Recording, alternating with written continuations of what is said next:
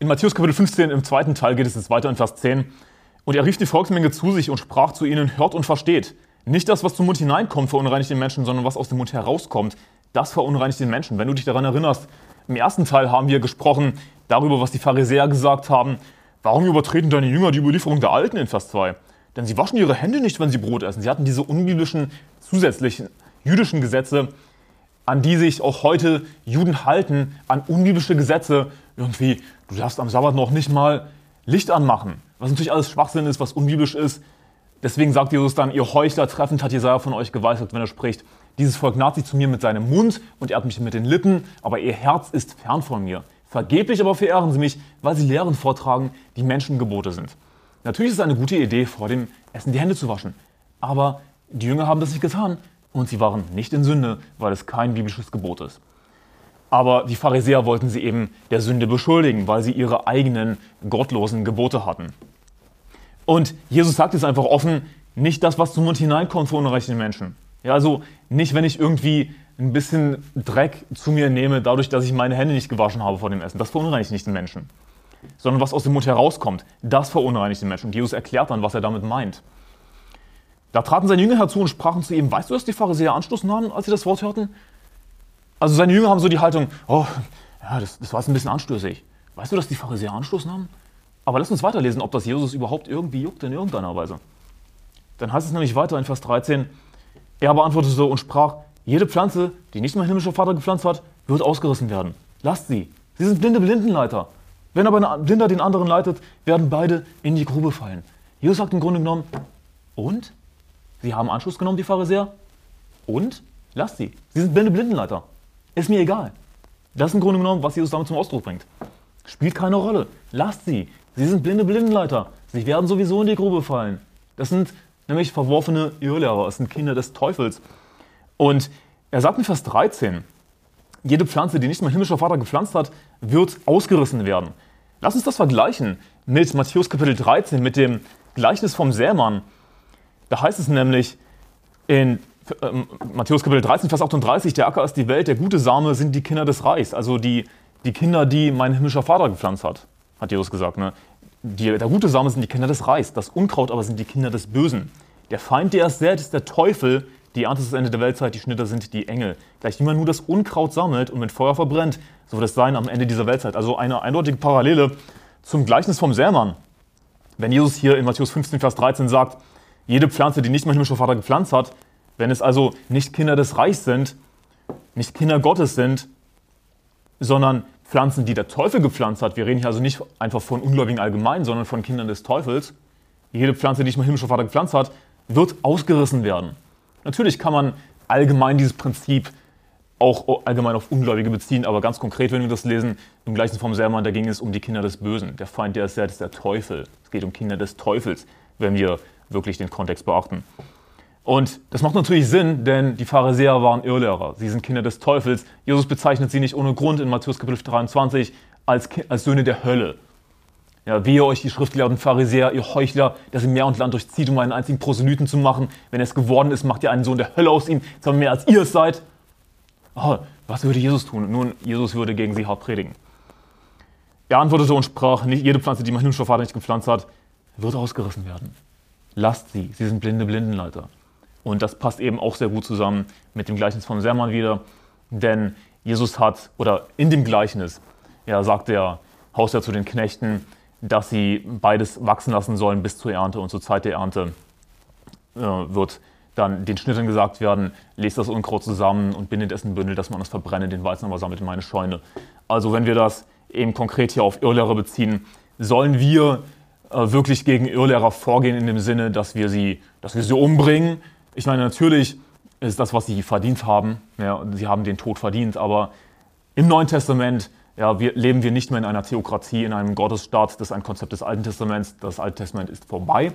Das ist nichts mehr, was Gott will. Und wir gehen nicht fleischlich gegen Irrlehrer vor, sondern wir kämpfen einen geistlichen Kampf. Denn unser Kampf richtet sich nicht gegen Fleisch und Blut, sagt die Bibel, auch wir kämpfen einen geistlichen Kampf. Und wir sollten auch nicht unsere Zeit damit verschwenden, irgendwie mit Irrlehrern zu diskutieren. Sollen wir gegen sie predigen? Amen. Das ist auch einer der Hauptgründe, warum überhaupt Pastoren eingesetzt werden wenn du mal Titus liest. Es gab nämlich viele Verführer, die sollten zurechtgewiesen werden. Dazu wurde, wurden dann Pastoren eingesetzt, sollten Pastoren eingesetzt werden, um sie zurechtzuweisen, um gegen sie hart zu predigen. Aber sollen wir wirklich dann gegen Ehelehrer irgendwie Debatten führen oder so, mit ihnen diskutieren? Ist das, was Jesus sagt? Jesus sagt, lasst sie. Sie sind Unkraut. Jede Pflanze, die nicht mein himmlischer Vater gepflanzt hat, wird ausgerissen werden. Diese Leute werden früher oder später sowieso ausgerissen werden. Entweder Gott ist unserem Land gnädig und wird Irrlehrer umbringen, oder er lässt die Irrlehrer gewähren und sie werden dann eben zur Hölle fahren. Sie sind Unkraut, sie werden ausgerissen werden. Kümmert euch nicht um sie. Sie haben Anstoß genommen. Was sagt Jesus? Lasst sie, sie sind blinde Blindenleiter. Und? Wo ist das Problem? Lass sie doch Anschluss nehmen. Wo ist das Problem? Das Unkraut wird ausgerissen und verbrannt. Lass sind blinde Blindenleiter. Wenn aber dein Blinder den anderen leitet, werden beide in die Grube fallen. Und natürlich wollen wir, dass mehr Menschen in den Himmel kommen. Wir wollen nicht, dass Menschen verführt werden. Ja, wir wollen Menschen vor der Verführung abhalten. Aber letzten Endes gibt es Menschen, die sich verführen lassen wollen, weil sie nicht die Liebe zur Wahrheit erkannt haben. Weißt du, wenn blinde Leiter andere Blinde leiten, nur sie werden in die Grube fallen. Und wir werden nicht jeden Menschen davon abhalten können, sich verführen zu lassen. Manche Menschen wollen nicht auf die Wahrheit hören, sie wollen sich verführen lassen und dann gibt es nichts, was du dagegen tun kannst. Und wir sollten mit den Leuten reden, die offen sind, die nicht auf Diskussionen aus sind. Und wir sollten uns nicht in sinnlose Diskussionen begeben. Das ist etwas, was besonders für junge Christen wichtig ist. Denn oftmals richten junge Christen ihren Eifer in die falschen Bahnen. Und ihnen geht es dann nicht darum, unbedingt viel Seelengewinn zu gehen ja, und gute Gemeinschaft in der Kirche zu haben, sondern es geht dann oftmals einfach um, um Diskussionen. Ja, ich will jetzt mit diesem Irrlehrer hier irgendwie auf WhatsApp diskutieren. Mit diesem Irrlehrer auf Instagram. Ja, habe ich geschrieben. Wollte ihn fertig machen in der Diskussion. Lass die, sie sind blinde Blindleiter. Was, was hat das für einen Sinn? Und weißt du was, wenn wir beim Seelgewinn an einer Tür klopfen, stellt sich heraus, das ist ein Zeuge Jehovas. Weißt du was? Wir begegnen ihm genauso mit Liebe wie jedem anderen Verführten. Denn Leute, die in falschen Religionen stecken oder die Atheisten sind, sind verführt. Wir begegnen ihnen mit Liebe. Ja, und wir werden ihm das Evangelium geben. Und wenn er mit Irrlehre daherkommt, von wegen, du musst von deinen Sünden umkehren, gerettet zu werden oder was auch immer, dann werden wir ihn einmal zurechtweisen, zweimal zurechtweisen. Wenn er sich annehmen will, dann abweisen. So einfach ist das. Das ist, was die Bibel äh, vorlegt für ein Prinzip. Und wir sollen aber nicht diese sinnlosen Diskussionen führen mit Irrlehrern, die sowieso nicht auf die Wahrheit hören werden. Lass diesen blinde Blindenleiter, wenn aber den Blinder den anderen leitet, werden beide in die Grube fallen. Und blinde Blindenleiter, siehst du, sie, sie sind selbst blind. Es ist nicht so, dass sie die Wahrheit kennen und andere verführen, sondern sie sind selbst verführt. Und das ist ein Punkt, der angesprochen wird in 2 Timotheus 3, Vers 13, wo es heißt, böse Menschen aber und Betrüger werden es immer schlimmer treiben, indem sie verführen und sich verführen lassen. Blinde Blindenleiter, sie sind selbst verführt. Sie wollen Blinde leiten, sie sind aber selbst blind. Sie verführen nicht nur, sondern sie lassen sich auch verführen. Traurigerweise werden eben manche Leute verführt durch falsche Religionen und dann lehnen sie das wahre Evangelium ab und werden selbst Blindenleiter. Selbst blinde Blindenleiter. Ja, sie verführen nicht nur, sie sind selbst verführt. Lass diese blinde Blindenleiter. Wenn aber der Blinder den anderen leitet, werden beide in die Grube fallen.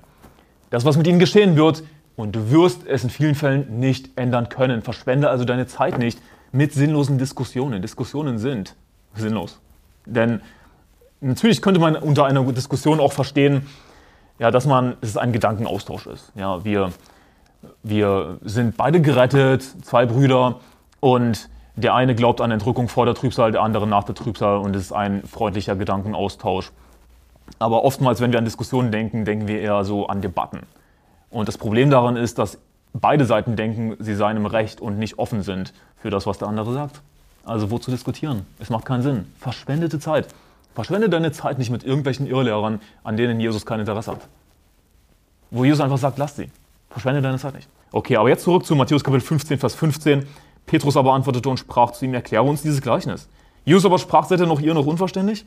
Begreift ihr noch nicht, dass alles, was zum Mund hineinkommt, in den Bauch kommt und in den Abbrot geworfen wird? Ja, also es geht hier eben weiterhin darum, die Pharisäer hatten äh, die Jünger falsch beschuldigt. Ja, warum übertreten deine Jünger die Überlieferung der Alten? Denn sie waschen ihre Hände nicht, wenn sie Brot essen. Begreift ihr noch nicht, dass alles, was zum Mund hineinkommt, in den Bauch kommt und in den Abbrot geworfen wird? Was aber aus dem Mund herauskommt, das kommt aus dem Herzen. Und das verunreinigt den Menschen. Worauf kommt es wirklich an? Auf so nebensächliche Äußerlichkeiten, irgendwie, du hast deine Hände nicht gewaschen. was gar nicht im Gesetz Gottes steht, dass du deine Hände waschen musst, bevor du isst. Es geht um geistliche Dinge. Ja, geistliche Dinge sind die, die wirklich zählen, natürlich hauptsächlich zählen. Was aber aus dem Mund herauskommt, das kommt aus dem Herzen und das verunreinigt den Menschen. Dessen aus dem Herzen kommen böse Gedanken, Mord, Ehebruch, Unzucht, Diebstahl, falsche Zeugnisse, Lästerungen. Das ist, was den Menschen verunreinigt, aber mit ungewaschenen Händen essen, das verunreinigt den Menschen nicht. Und diese Aussage, deine Jünger übertreten die Überlieferung der Alten, die kommt eben von Leuten, die Böses in ihrem Herzen hatten. Ihnen ging es einfach nur um das Äußerliche, aber uns sollte es zunächst mal um das Innerliche gehen, um das Geistliche, dann um das Äußerliche. Also das Äußerliche spielt auch eine Rolle, aber es ist natürlich lustig, dass diese Heuchler, die Pharisäer, eben auf das Äußerliche geachtet haben, was noch nicht mal ein Gesetz Gottes war, womit sie sowieso zu 100% falsch lagen. Aber ihr Herz ist eben voll von bösen Gedanken, Mord, Ehebruch, Unzucht, Diebstahl, falschen Zeugnissen und Lästerungen. Aber wieso, das ist eben unser böses Herz. Diese Gedanken können auch aus unserem Herzen kommen. Und das ist ein sehr wichtiger Punkt, auf den du achten solltest. Denn es gibt diese falsche Lehre von Pfingstlern oder Charismatikern, die sich in vielen Punkten nicht unbedingt viel unterscheiden. Dass ja, irgendwie, wenn du irgendwie neidisch bist, ist das ein, der hat einen Geist des Neids oder der hat einen, einen Geist der Pornografie, der hat einen Geist der Alkoholsucht. Also mit anderen Worten, sie wälzen die Schuld ab auf irgendwelche Dämonen, auf irgendwelche äußerlichen Einwirkungen. Aber was sagt Jesus? Denn aus dem Herzen kommen böse Gedanken, Mord, Ehebruch, Unzucht, Diebstahl, falsche Zeugnisse, Lästerungen. Und das sind natürliche Sünden in dem Sinne, dass sie sehr wohl jeder begehen kann. Ich meine, gibt es nicht Männer Gottes, die Mord begangen haben? Gibt es nicht Männer Gottes, die Ehebruch begangen haben? Natürlich gibt es die. Also das betrifft uns alle, was hier steht. Und wir sollten niemals denken, oh, aber ich habe jetzt, ich habe nicht wirklich diese Sünde begangen, sondern du irgendein Geist. Ja, das würden wir als gerettete Christen sowieso nicht sagen. Das ist einfach eine Irrlehre, auf die wir wahrscheinlich nicht reinfallen werden. Aber wir sollten niemals irgendwie unsere Schuld auf andere abwälzen, sondern wir sollten uns denken, denn aus dem Herzen, sprich aus meinem Herzen, kommen böse Gedanken, Mord, Ehebruch, Unzucht, Diebstahl, falsche Zeugnisse, Lästerungen. Das kommt aus meinem Herzen, nicht von irgendwo anders her. Dann heißt es weiter in Vers 21, und Jesus ging von dort weg und zog sich in die Gegend von Tyrus und Sidon zurück.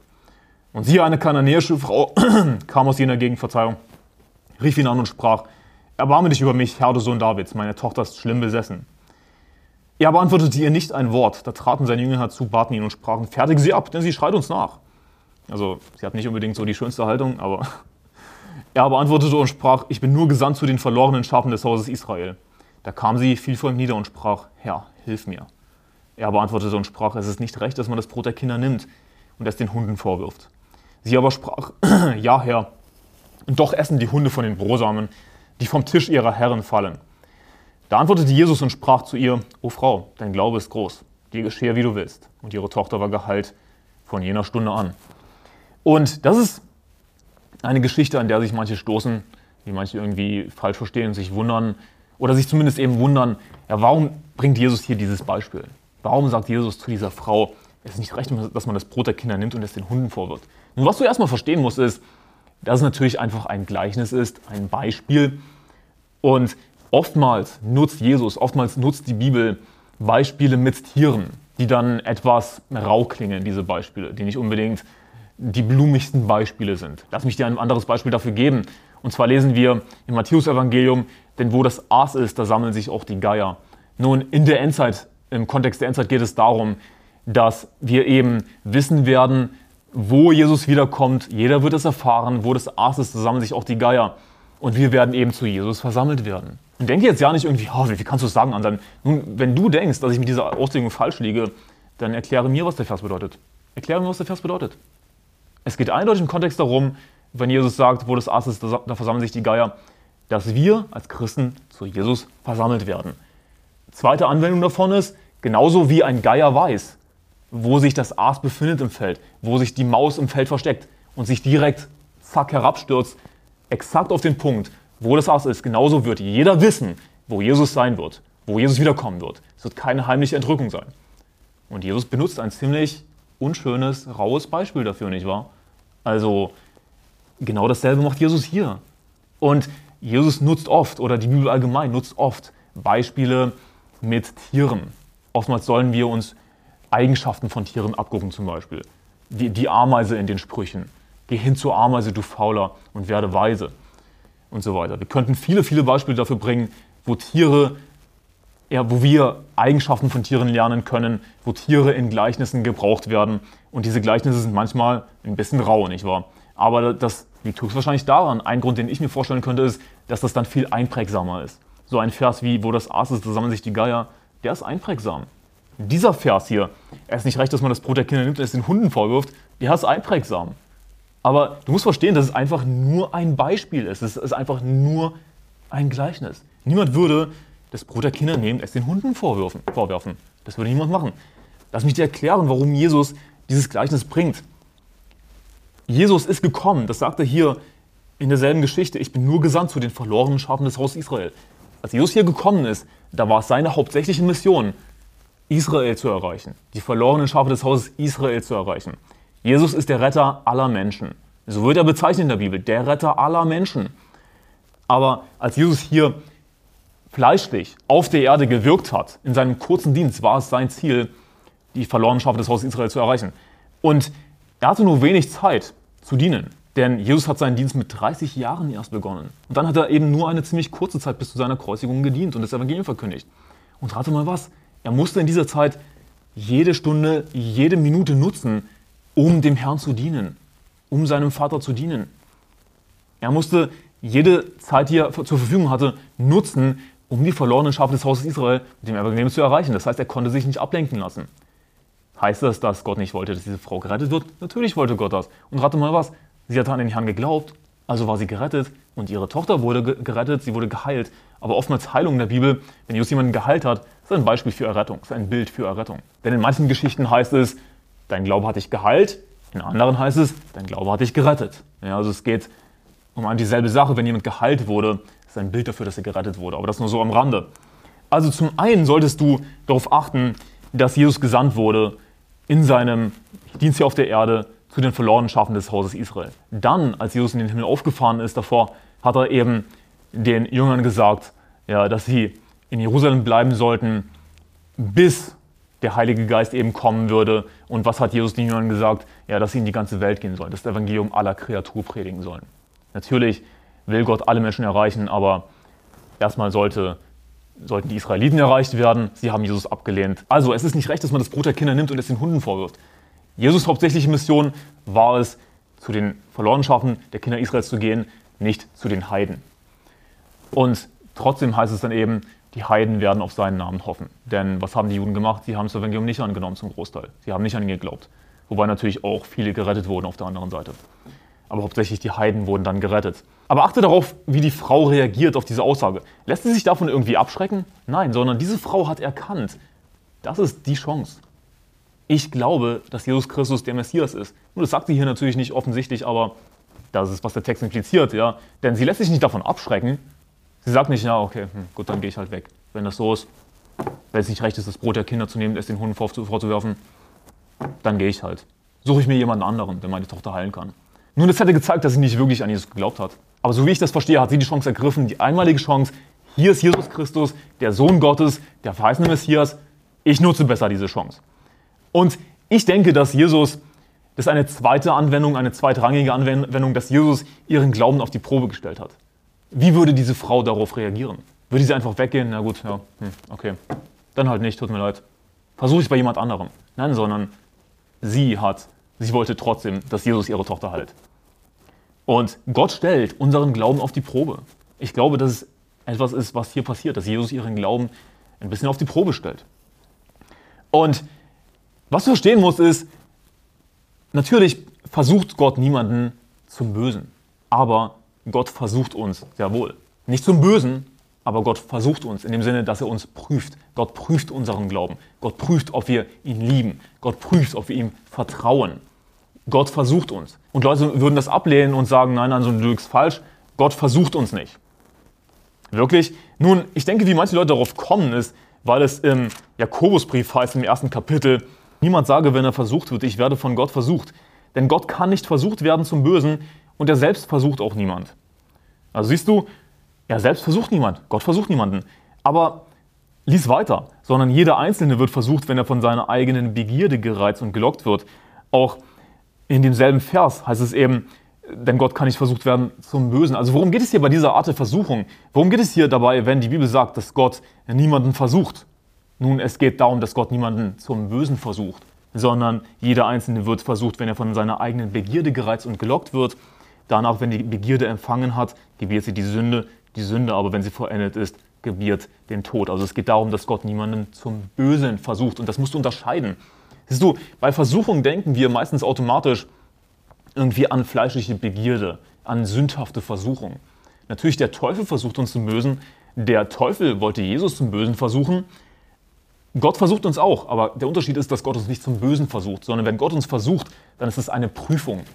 Gott will wissen, wie, wie stark glauben wir an ihn. Ja. Gott will von uns wissen, ja, glaubst du an mich? Liebst du mich? Gott prüft uns. Gott versucht uns. Und das ist ein Synonym in der Bibel. Es gibt viele Beispiele dafür in der Bibel, dass Gott Menschen versucht, dass Gott Gläubige versucht, dass er sie prüft. Gott hat Abraham versucht, als er ihm gesagt hat, dass er seinen Sohn Isaak darbringen sollte. Das war eine Versuchung. Natürlich keine Versuchung zum Bösen, sondern Gott hat Abraham auf die Probe gestellt. Also versuchen kann zum einen bedeuten versuchen zum Bösen oder versuchen im Sinne von prüfen. Oder auch Johannes Kapitel 6, Vers 6 habe ich erst heute Morgen gelesen. Da fragt Johannes den Philippus, ja, so ungefähr, woher sollen wir so viele Brote nehmen für die, für die ganze Volksmenge hier? Jesus wusste natürlich, was er tun würde. Aber da sagt die Bibel, dass Jesus den Philippus prüfte, ihn versuchte, ja, um ihm herauszufinden, wie Philippus reagieren würde. Würde er geistlich oder fleischlich reagieren? Und sowas sehen wir oft in der Bibel, dass Gott Menschen versucht. Das ist ein wichtiger Punkt zu verstehen, dass Gott uns ja sehr wohl versucht. Lehne diesen Gedanken nicht ab. Das ist, was die Bibel sagt. Gott versucht uns aber nicht zum Bösen. Als der Teufel Jesus zum Bösen versucht, sagt der Teufel zu ihm, stürze dich hinab. Denn es steht geschrieben, er wird seinen Engeln deinetwegen Befehl geben und sie werden dich auf den Händen tragen, damit du deine, deinen Fuß nicht etwa an einen Stein stößt. Also der Teufel wollte, dass Jesus einfach etwas offensichtlich Dummes macht. Und allein schon Dummheiten zu ersinnen ist Sünde, sagt die Bibel. Dumme Gedanken zu haben ist Sünde.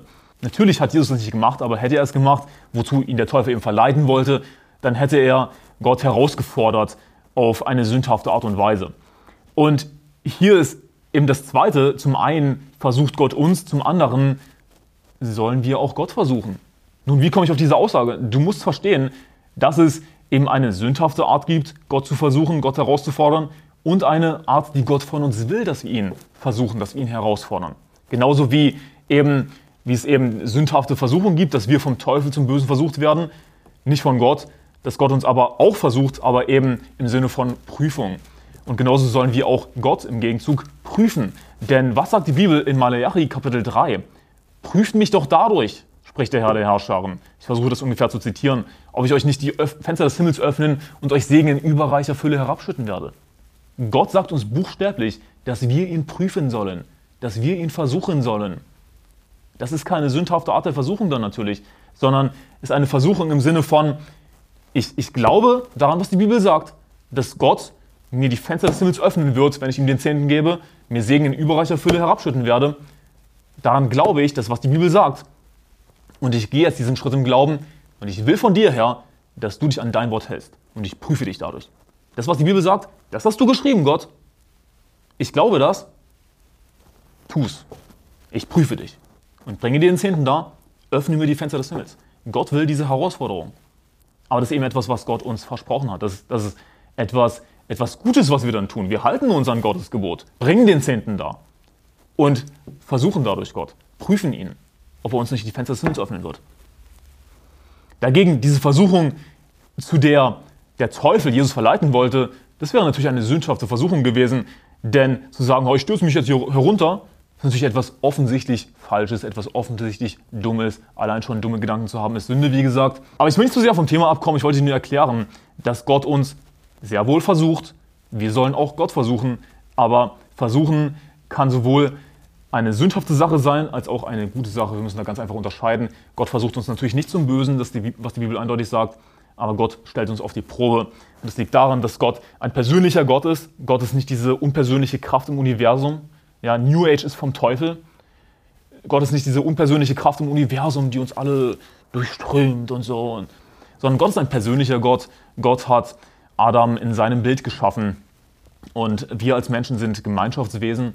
Daher ist auch Gott ein Gemeinschaftswesen. Er will die Gemeinschaft mit uns haben. Und wie haben wir gute Gemeinschaft? Indem wir kommunizieren und uns, uns herausfordern. Ja, wir, wir wollen doch von jemandem hören, ich liebe dich. Und wir wollen das anderen sagen, ich liebe dich. Wir wollen von anderen das, das Wissen und erfahren. Wir wollen sie auf die Probe stellen. Liebt mich diese Person wirklich? Wir wollen das durch, durch Taten sehen und so weiter. Genauso will auch Gott, ja, dass, dass wir ihn auf die Probe stellen. Gott stellt uns auf die Probe, weil er von uns sehen will, dass wir ihn lieben, dass wir, dass wir ihm glauben, dass wir ihm vertrauen. Und Jesus hat hier meines Erachtens die Frau ein bisschen auf die Probe gestellt. Wie würde sie reagieren? Da antwortete Jesus und sprach zu ihr, O Frau, dein Glaube ist groß. Jesus hat gesehen, sie hat einen großen Glauben, sie hat sich nicht abschrecken lassen von diesem ziemlich rauen Beispiel, das Jesus gebracht hat, sondern sie hat erkannt, ja, das ist meine Chance. Dein Glaube ist groß, dir geschehe, wie du willst. Und ihre Tochter war geheilt von jener Stunde an. Vers 32, da heißt es weiter, da rief Jesus seine Jünger zu sich und sprach, ich bin voll Mitleid mit der Menge, denn sie verharren nun schon drei Tage bei mir und haben nichts zu essen. Und ich will sie nicht ohne Speise entlassen, damit sie nicht auf dem Weg verschmachten. Und seine Jünger sprachen zu ihm, woher sollen wir in der Einöde so viele Brote nehmen, um eine so große Menge zu sättigen? Und Jesus sprach zu ihnen, wie viele Brote habt ihr? Sie sprachen sieben und ein paar Fische.